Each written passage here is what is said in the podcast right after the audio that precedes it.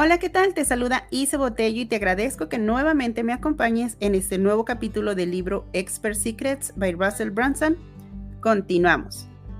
Who do you need to become as a leader? Jay Abraham once said that people are silently begin to be led, and I believe that it is true. So, how do you become the type of leader they need? I came up with a few rules you can follow to become a charismatic leader for your movement. Rule number one become a an attractive character and live the life your audience wishes they could live. In secret number six of my first book, Dotcom Secrets, I talk about a concept called the attractive character.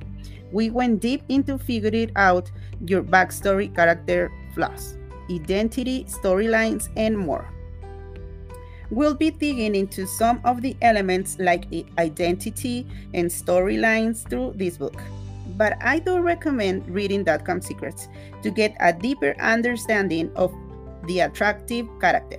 The key is to understand that the people will follow you because you have completed the journey they are on right now and they want the result you have already achieved. They want to become like you. The gap between where they see themselves and where they see you is what moves them to action and helps them make the necessary changes.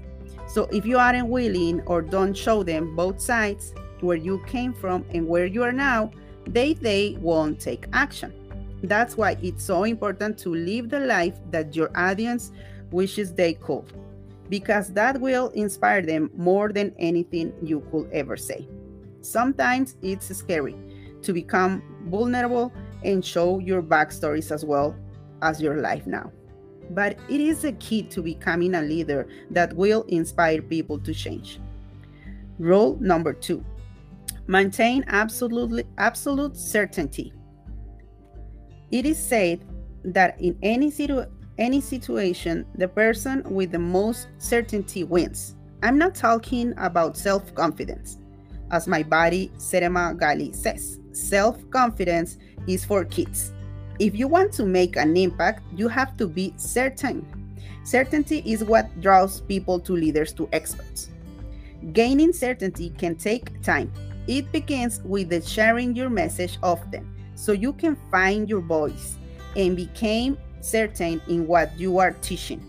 The more you share your message with others, the more certain you will become.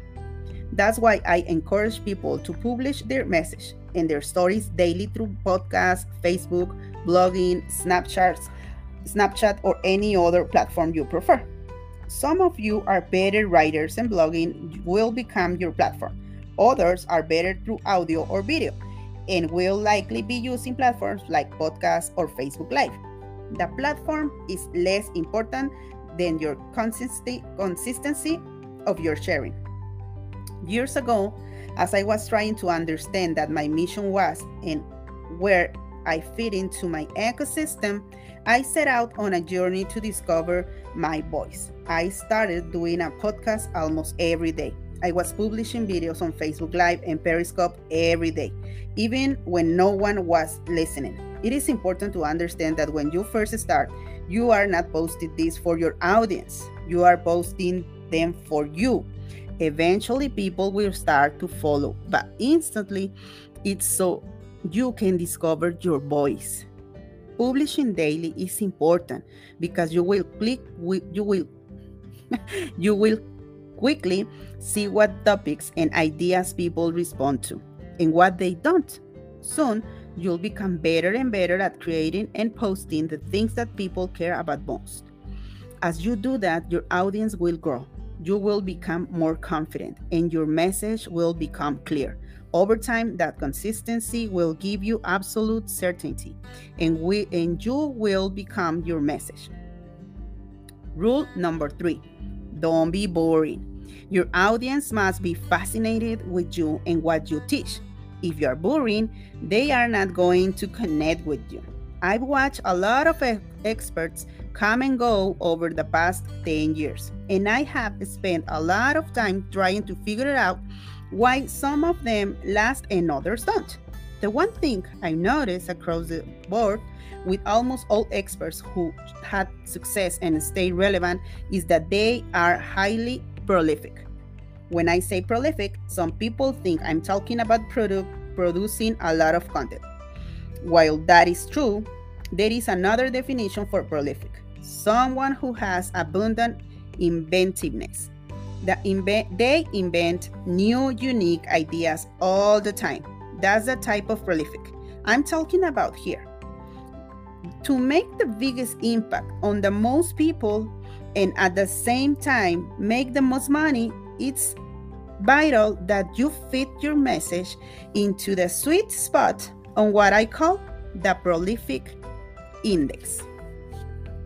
In the middle of the prolific index in, is the mainstream.